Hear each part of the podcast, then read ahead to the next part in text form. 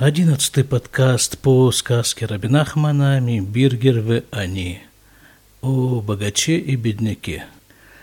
Давайте вспомним, как у нас тут разворачиваются события, где у нас расставлены основные персонажи. В общем-то, здесь речь идет о приходе Машиаха, Мессии. Но приходит он как-то очень, по очень сложной траектории.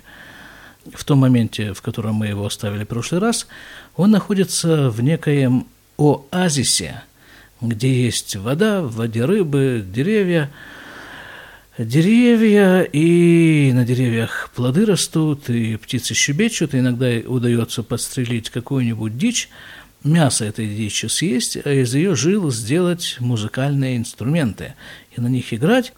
И вот в таком вот замечательном месте он живет и собирается провести там остаток дней своей жизни – но, правда, не все у него в жизни складывалось так гладко.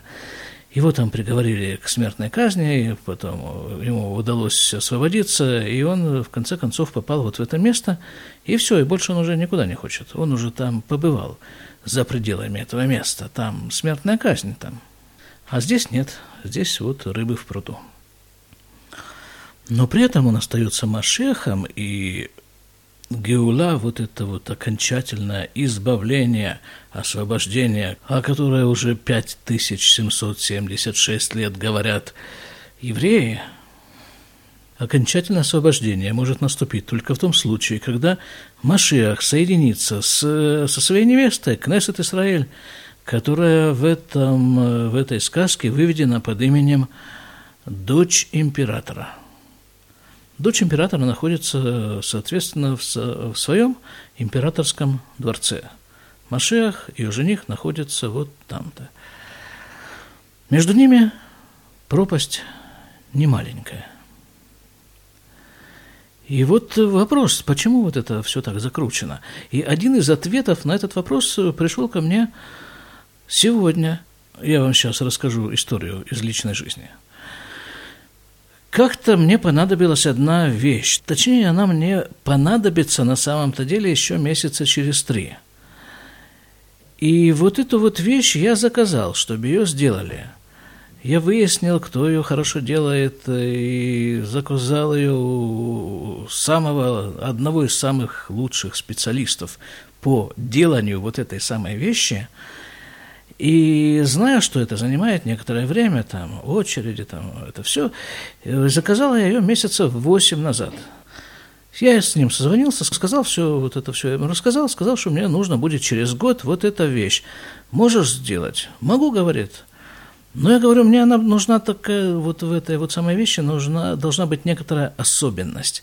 Он говорит, о, особенность эту я не очень знаю, как делать, но я спрошу. Я думаю, что там ничего сложного, и я сумею, да. Хорошо, договорились. Так когда тебе позвонить? Говорю, да позвони где-нибудь через месяц. Ладно, через месяц я ему звоню. Он говорит, о, привет, здорово, как дела, там, туда-сюда. А ты что звонишь-то? Просто так или по делу? Ну, это я все, конечно, перевожу на какой-то такой э, веселый язык. На самом-то деле там совершенно другие языковые обороты употребляются. Но, тем не менее, суть остается все та же. Так что, говорит, звонишь-то? Я ему говорю, так а мы с тобой как бы договаривались, да? А о чем? Ну, ему опять начинаю, вот мне нужна такая вещь. А когда она тебе нужна? Да вот тогда-то. А, да, ну еще о чем мы с тобой говорили? Да вот об этом. И что, что мы в конце концов решили? Решили, что вот я тебе позвоню через месяц, так вот я звоню, как дела с этой моей вещью.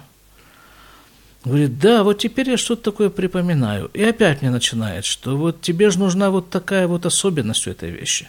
А я ее не совсем еще знаю, как делать, мне нужно спросить. Ну так ты спроси, я ему говорю. Спрошу. Когда позвонить? Через месяц.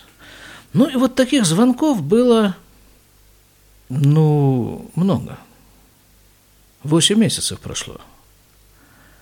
И вот я звоню ему и постоянно рассказываю всю ту же самую историю практически с самого начала. Где-то посредине истории он вдруг начинает что-то вспоминать, говорит, да, молодец, здорово, что позвонил, а откуда у тебя вообще телефон-то мой? А вот от того-то. И что, ты уже по нему звонил? И мы с тобой уже разговаривали, вот, вот, вот такой примерно стиль общения. Хотя, конечно, человек, он выдающийся совершенно тут. Тут нечего, нечего сказать.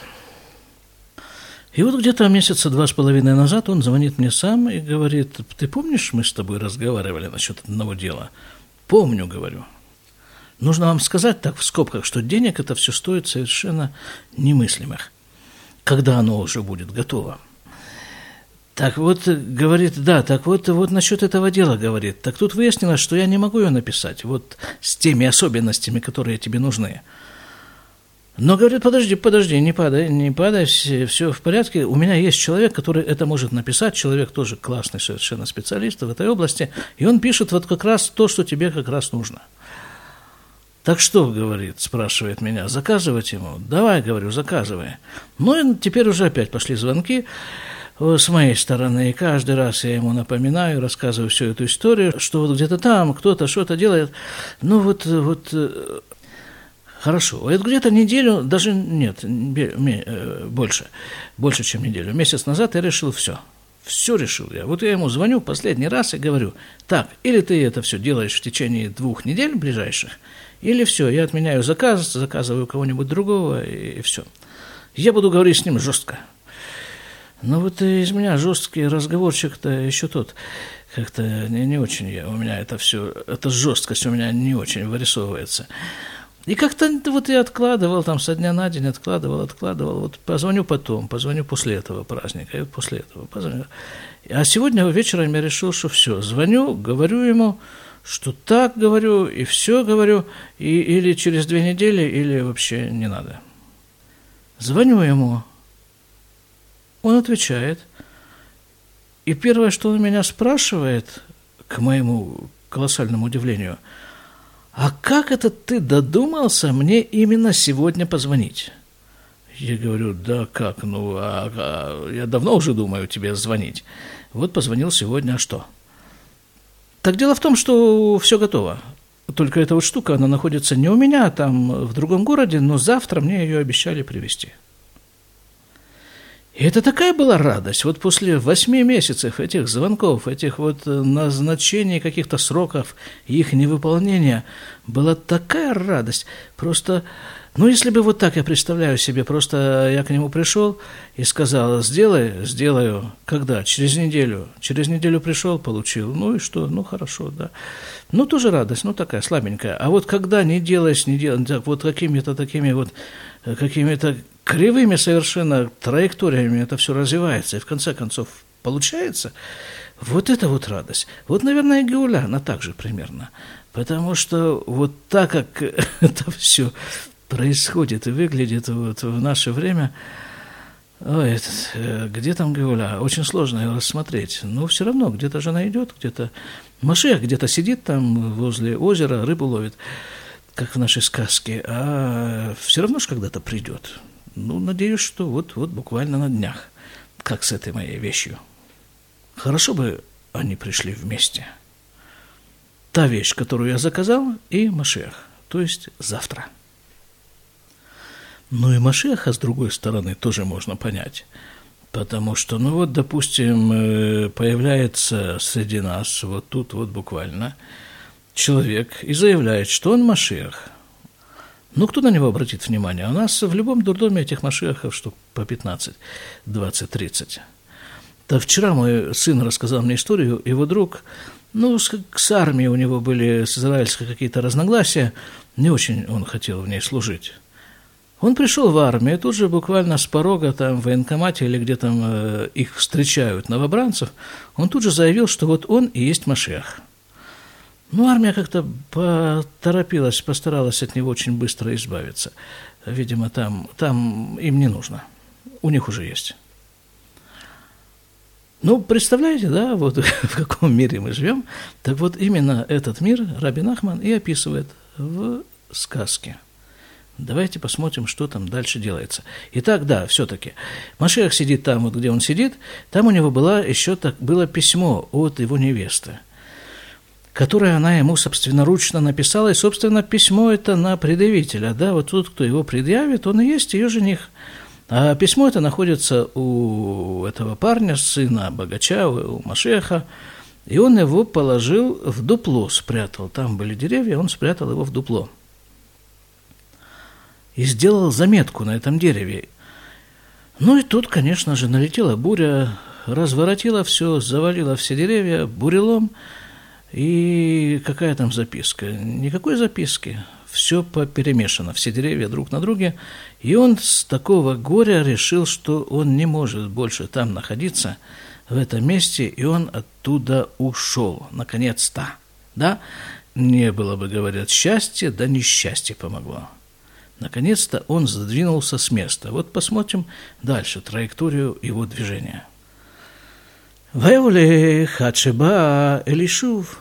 И он шел, пока не добрался до населенного пункта Ишува. Вышаль Эйза Медина Гизот и спросил, а какое это государство? И Шивулю ответили ему, Вышааль им нишмакан ме отто кисар аналь, а он спрашивает, а здесь известно вообще что-нибудь о вот том вот императоре? Потому что ведь э, с подачи императора его приговорили к смертной казни, и он опасается. Так вот, его решил выяснить, а здесь что-нибудь известно, как есть ли чего ему опасаться здесь, в этой стране. И Шивулюген ему отвечают «да», Вышали, им не шмакан, мибито, аяфатор. Он дальше продолжает расспрос спрашивает, а известно ли здесь что-нибудь о его дочке императора, о той самой красавице, а ведь это и есть его невеста. Ишиву ему опять отвечают, да. Ах, шеивша, лишь тадех и маканаль, и дальше там уже эти самые его собеседники дальше продолжают разговор, что, конечно, известно тут все про его дочку, про эту красавицу, но только не, невозможно к ней посвататься. В Нитяше, в Бедато, и он решил, Махарши и в Шарло Лаволешам, из-за того, что невозможно ему самому туда прийти, Валах Эламелех Шалюто Амадина Весиперло Коллибо. И он пошел к царю вот этой страны, в которую он попал – и рассказал ему все. Вышел Хатан Шила, что он является самым настоящим ее женихом.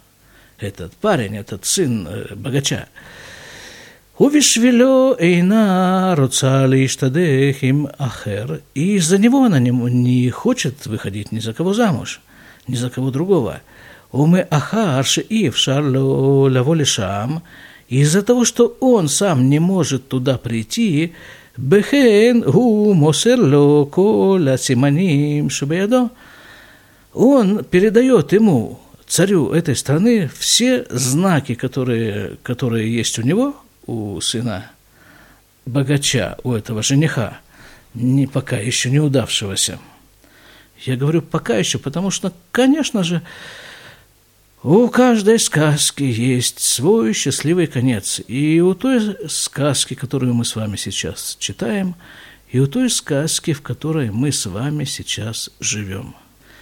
Потому что ведь жизнь человека – это так, в скобках, на полях. Жизнь человека на самом-то деле и есть сказка, рассказ, который рассказывает ему Бог –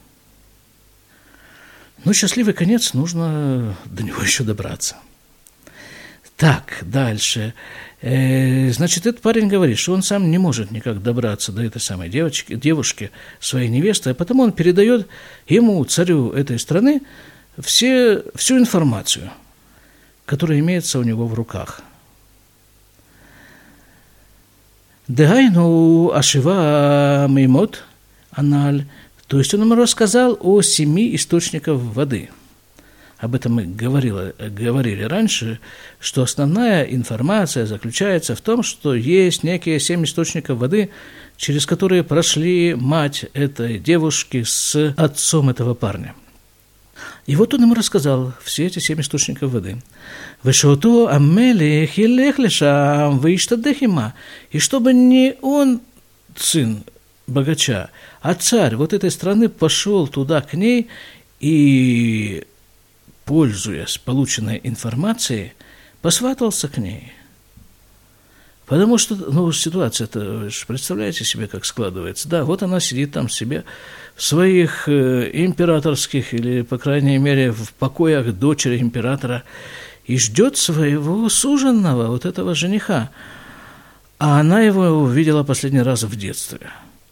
То есть каждый, кто придет к ней и выложит соответствующую информацию, соответственно, и является ее женихом. Вело и тенмаот – Беадзе, а дальше продолжает э, этот самый парень, этот парень, который, который Машех, свой разговор с царем, что а ты мне вот за, я тебе расскажу вот эту информацию, ты пойдешь на ней женишься, а ты, а за это все ты мне отвалишь денег. Вейкирам или Шедаварав Кеним, и понял царь, что парень говорит-то правду. Ки ившар ливдот зот. Миналев. Потому что такое невозможно придумать. Веутав адавар бейнав. И понравилась ему эта идея царю. Ну, действительно, там ведь, вы помните, там ведь все цари, все сыновья царей просто с ума сходили и ехали для того, чтобы жениться на этой красавице – а тут у него такая возможность. Каждый ведь хочет ее заполучить, эту самую красавицу. Мы уже говорили, что эта красавица – это символ той структуры, которая называется Мальхут, она же Шхина, она же Кнесет Исраэль, и она же та самая точка, которая соединяет этот мир с Богом. То есть через нее мы получаем подпитку.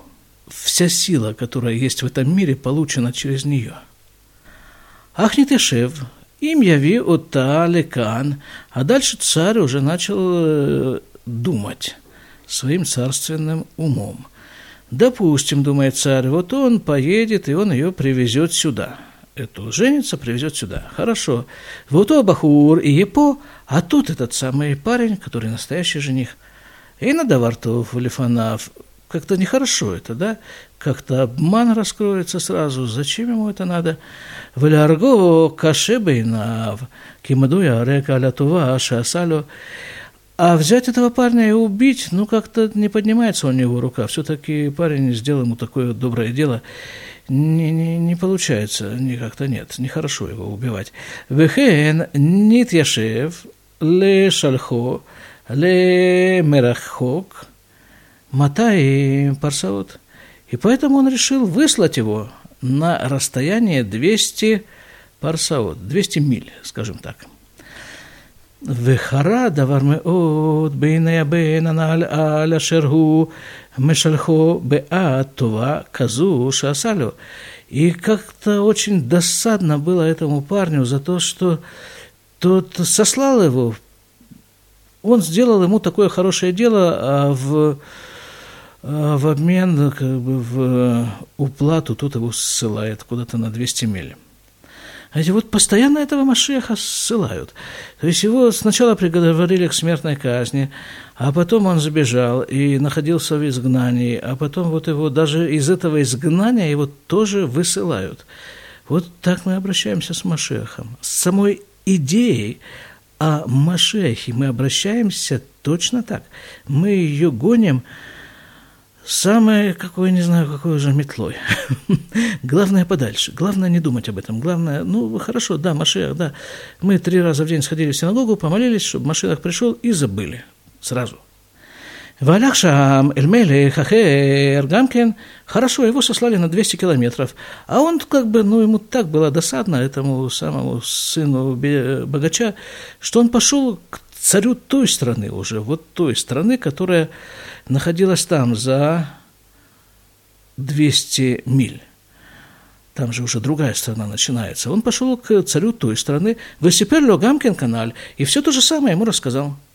Вемасарло Коль Асиманим, и добавил еще ему те приметы, те признаки, ту информацию, которую он не рассказал первому. Ули Ашени Осив Симан Ютер добавил ему еще дополнительный признак – Вытива аля везерзо. И он ему сказал поторапливаться. Шииса техев, чтобы он немедленно поехал. Уля юхаль лягдим эт хаверо. Может быть, ему удастся первым приехать. Потому что если он приедет первым, а тут приедет вторым, первый приедет вторым, то он приедет уже с меньшим количеством информации, и, соответственно, шансы у него меньше А у этого больше. Вот так все тут, что... какие-то Олимпийские игры просто. Рио де Жанейро. Так, хорошо. וגם אפילו אם לא יקדימו, יש לו סימן יותר מחברו. Ну хорошо, допустим, даже если ему не удастся этому второму приехать раньше, то все равно у него в руках находится дополнительная информация. Ну, чтобы жениться, конечно же. Вашини Тешеев Гамкен, канал Кмо, решен. Но и ситуация повторяется в точности. Ко второму царю тоже пришла точно такая же идея. Он женится, привезет сюда вот эту жену, и тут она встретит своего настоящего жениха. Нехорошо. Хотя на самом-то деле нехорошо то, что он вообще собирается на ней жениться. Но это ему как-то не приходит в голову. Вышеля Гамкин эту-ту... Э, э, а, Бен Лемерхак, Матаем, Парсаот. И этот второй царь тоже выслал парня на 200 миль. Вихаралю Гамкейн Меот, и опять ему было очень досадно этому парню, Вейлех, Эляшлиши, и пошел он к третьему царю, да, Эляшлиши, Масар О, Симани Мувхаким Беотер. И этому третьему он передал еще больше, большее количество признаков информации. Ну вот, вот понимаете, да, что тут происходит вообще? Речь идет, сказка у нас о Машехе. Кто такой Машех? Это тот, кто в конце концов женится на дочери императора. Сначала к ней приезжали жениться масса народу, высокопоставленного народу, как бы по своей воле, просто вот, вот хотелось им ее получить. Потом приехали вот эти вот трое. Мы еще, правда, не прочитали, как они приехали, но они приехали. Это уже чистые лжемессии, да, так это называется. Машиах Шекер. Потому что они-то знают, что они не, не он. Они не он. Но, тем не менее, все равно едут, едут, едут жениться. Обманом. Вот есть такие машехи, есть такие машехи, есть вот тот парень, который пришел в армию, сказал, что он машех. И есть настоящий машех, который никуда не, не торопится. Велих вейса техев, амелех решона на лувалишам. И первый царь тут же помчался туда и первым приехал к ней. Лимаковым Батакисарана, там, где находится эта дочка императора, Васалио Шир, и он составил себе песню. Венааз бетухашир альпи ахохма зуколю танамекумот. И он в этой песню вплел в эту песню в соответствии со всеми законами стиха и песни сложения все эти источники воды – Дегайну ашива Эдим Аналь, то есть семь свидетельств. Ах, Альпи Ашир Низдаменло Шело Сидра Кеседер это Мекомотаналь. Однако, как бы в угоду вот этому стихосложению, как бы, не знаю, рифме, допустим, да, или какой-то структуре этой песни, он эти названия этих мест, этих источников воды, он их перетасовал по-другому, расположил их не в том порядке, в котором нужно. Тихен Гело Альпи Хахматашир. Ну так у него получилось в песне. Увалишам Аламакуманаль. И он приехал туда, вот к нужному месту, там, где говорят, говорится эта песня. Вейгидашир и сказал свою песню – Кишмо Абата Кисара Мекумот она, и когда дочка императора услышала перечисление этих мест, этих источников воды, Нифляба Инея, это было удивительно в ее глазах. Венер Аля Ше Мухрах Шезеу Бенгеля. И он, и показалось ей, что наверняка это он и есть, он, ее избранник. Рака яка шебейнея, а альшалусидра кеседр, только было ей как-то странно, как-то непонятно, почему он расположил их в другом порядке, эти источники воды. Ахафальпихейн, хашва, бедата. И несмотря на это, она подумала, Улай Мехамад, Хахмат, Мишкаля Ширба, Лёзе Седер. Она подумала, может быть, просто так потребовала, потребовала структура стиха, как бы рифма. И в угоду рифме, в угоду высокой поэзии искажается действительность. Но как бы на безрыбье-то и это тоже ничего пойдет. Вы ниска былиба, Шезегу векатвало, и решила она все-таки, да, это он. И написала ему, Шеги мышу дехатлю, написала ему, что она, э, мышу дехат, это как об, обвенчана, повенчана, она, в общем, его. Вынаса Симха Вараш, и был там, была там большая радость и шум, Шинимцаля Бенгеля, что наконец-то нашелся жених. Выхину Аляхатуна, и начали готовиться к свадьбе. Э, между прочим, в истории, нет, не между прочим совершенно, а именно об этом здесь идет речь, что в истории было несколько лжемессий, как мы знаем.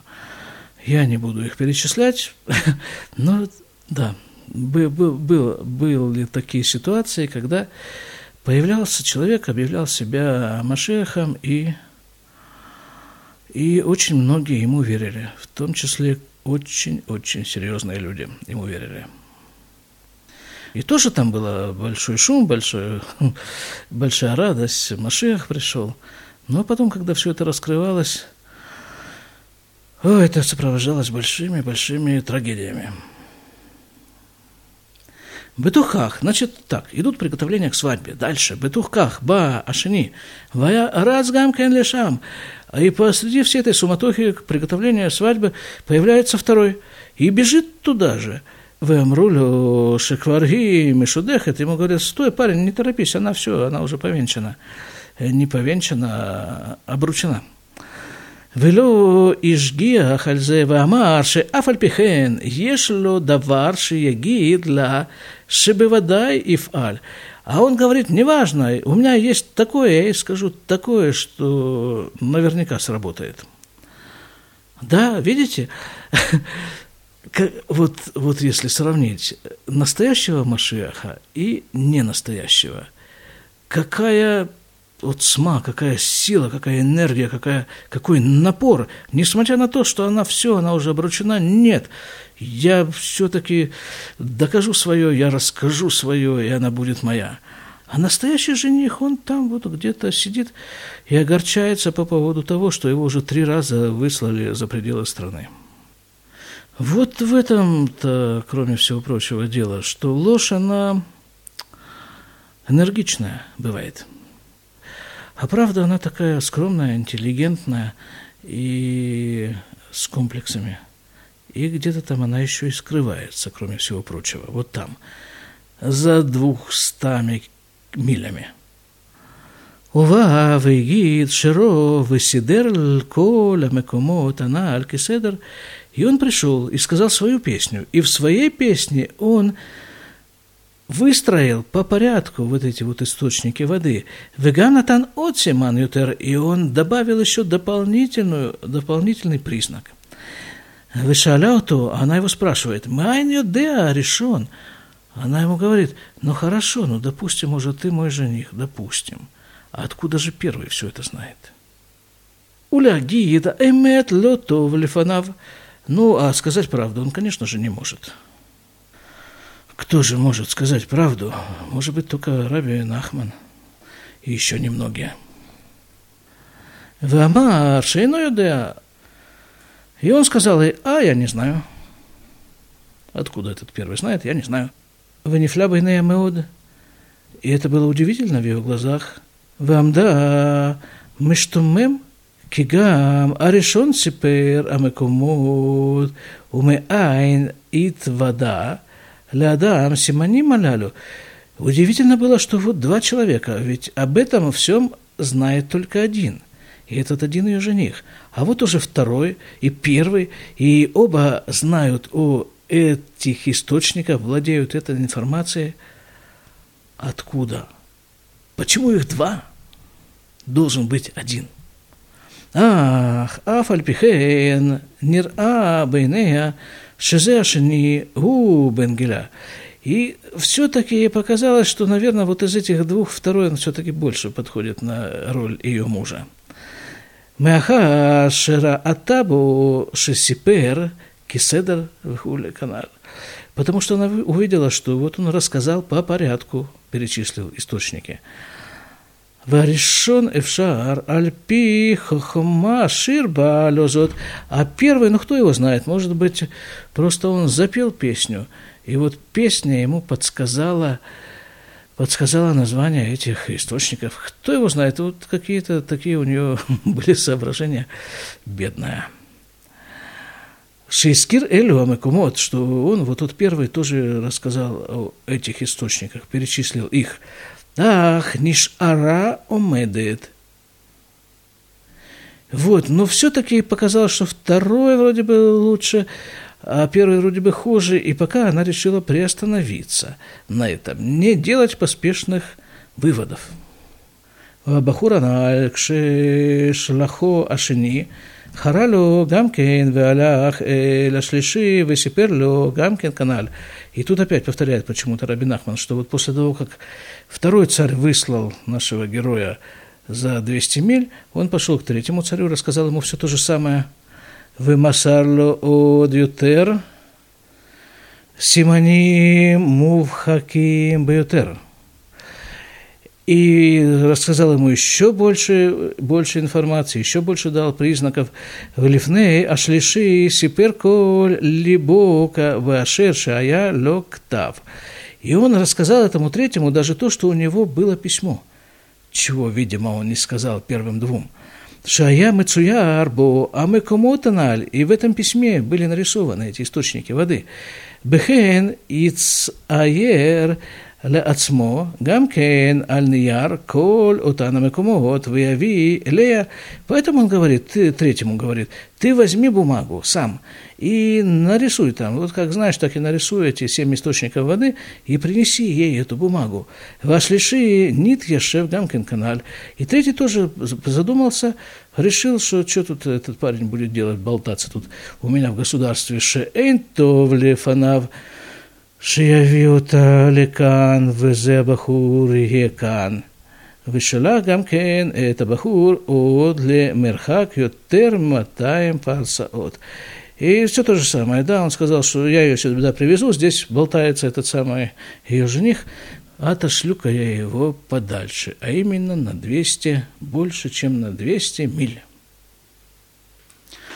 Ну что, остановимся здесь, на самом интересном, как всегда – да, пожалуй. А в заключение, вот э, на прощание, так сказать, я вам расскажу один машаль, который я слышал от своего учителя Рава Гада.